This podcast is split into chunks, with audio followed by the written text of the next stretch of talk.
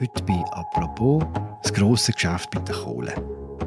Es ist die dreckigste von allen fossilen Energieträgern. Und trotzdem boomt die Kohle so fest wie schon lange nicht mehr. Zumindest drin die Schweiz. Ein grosser Teil des globalen Kohlehandels wird hier abgewickelt. Was sind die Gründe für den aktuellen Kohletrend? Und was macht das mit unseren Bemühungen, den CO2-Ausstoß zu verkleinern?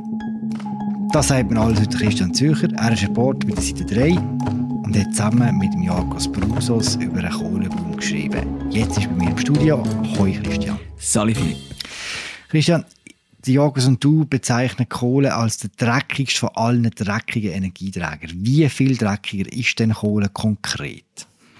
Ja, ich meine, da muss man ein bisschen unterscheiden zwischen den Kohlearten. Es gibt Braunkohle, die ist sehr dreckig. Es ist Steinkohle, die ist auch dreckig, aber etwas weniger. Aber Studien zeigen, dass Kohlekraftwerke über zweimal so viel CO2 ausstoßen wie zum Beispiel ein Gaskraftwerk. Mhm.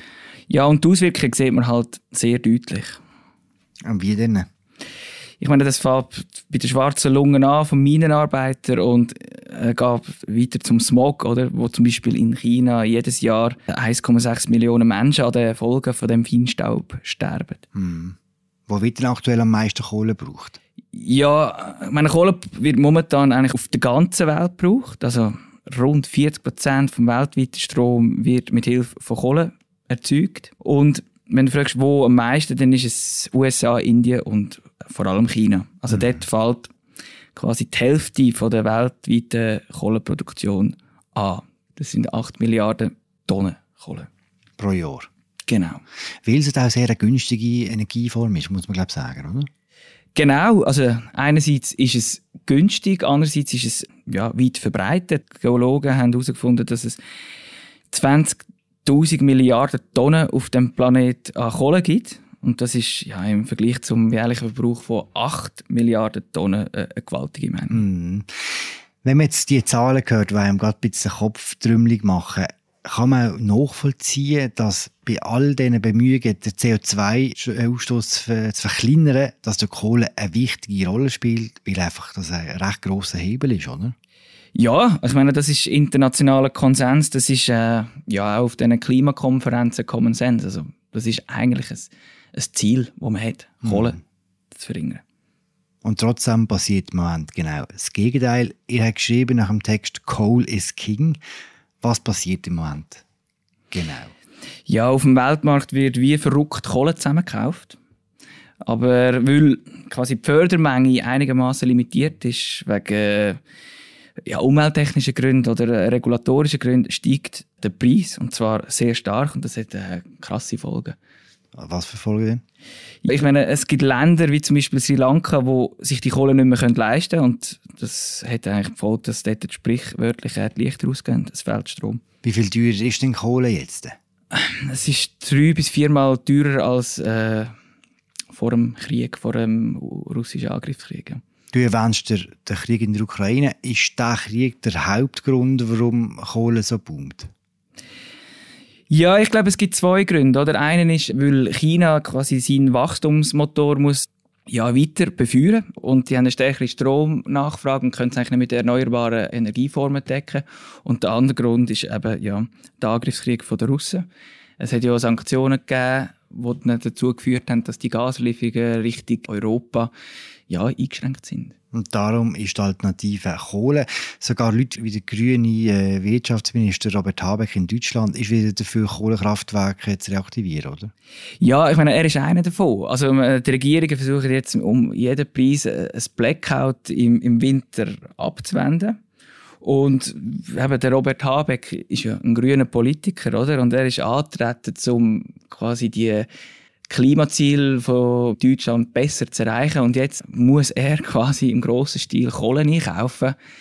Das ist sicher eins, zwei, drei Kröte die er müssen fressen es sind ein paar interessante Folgen. Der Boom ist auch indirekt dafür verantwortlich, dass Klimaaktivistin Greta Thunberg Atomkraft wieder gut findet, oder? Ja, sie hat im deutschen Fernsehen mal gesagt, wenn sie könnte auswählen könnte dann würde sie lieber die Atomkraftwerke länger am Netz behalten, als jetzt die ausrangierten Kohlekraftwerke wieder ja, als, als Netz anschliessen. Also ich meine, das ist ein, wahrscheinlich für sie ein furchtbarer Trade-off, aber ähm, auch sie ist da realistisch. Hm. Eine Konsequenz betrifft auch uns, betrifft die Schweiz, oder besser gesagt die Rohstoffhändler in der Schweiz, weil recht viel Kohle hier gehandelt wird, oder?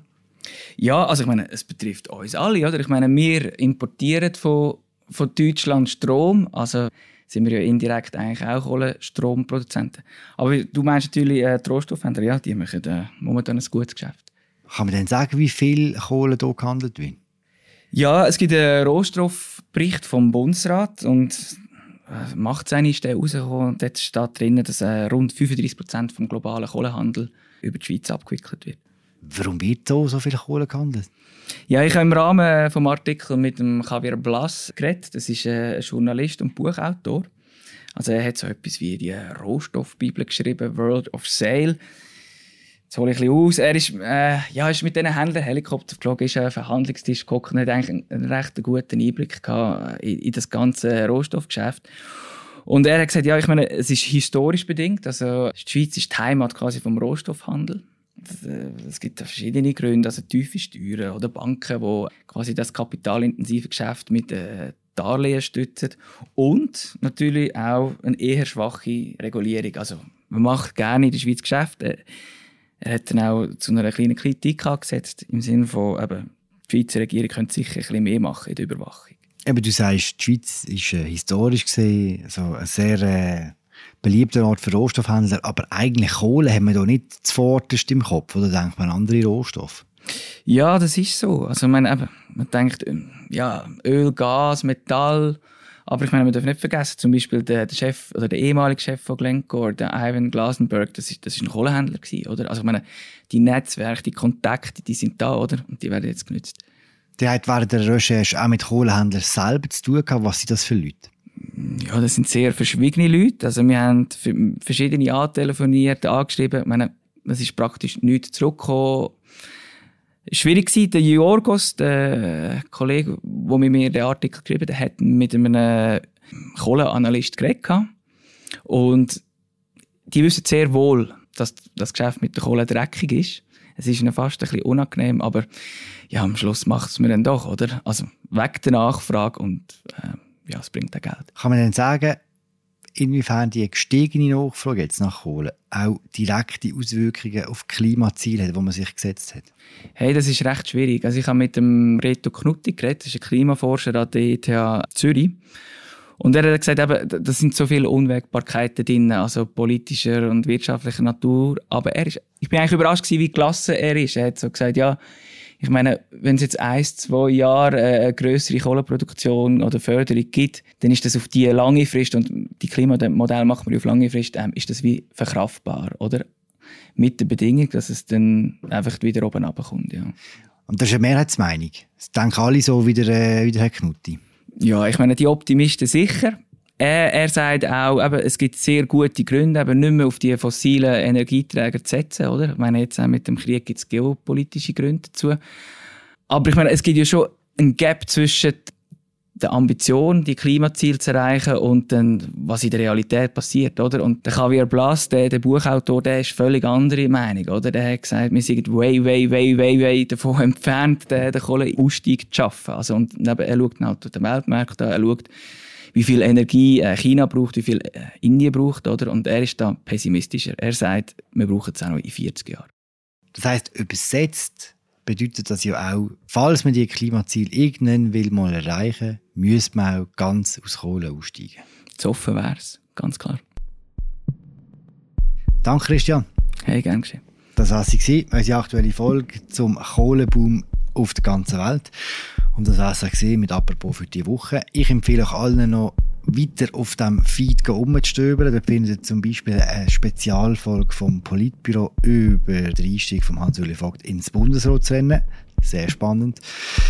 Und dann wünsche ich euch bald ein schönes Wochenende. Die Sendung wird produziert von Vivienne Kuster und der Laura Bachmann, moderiert von der Mira Gabadur und von mir, Philipp Loser. Wir hören uns am Montag wieder. Ciao zusammen.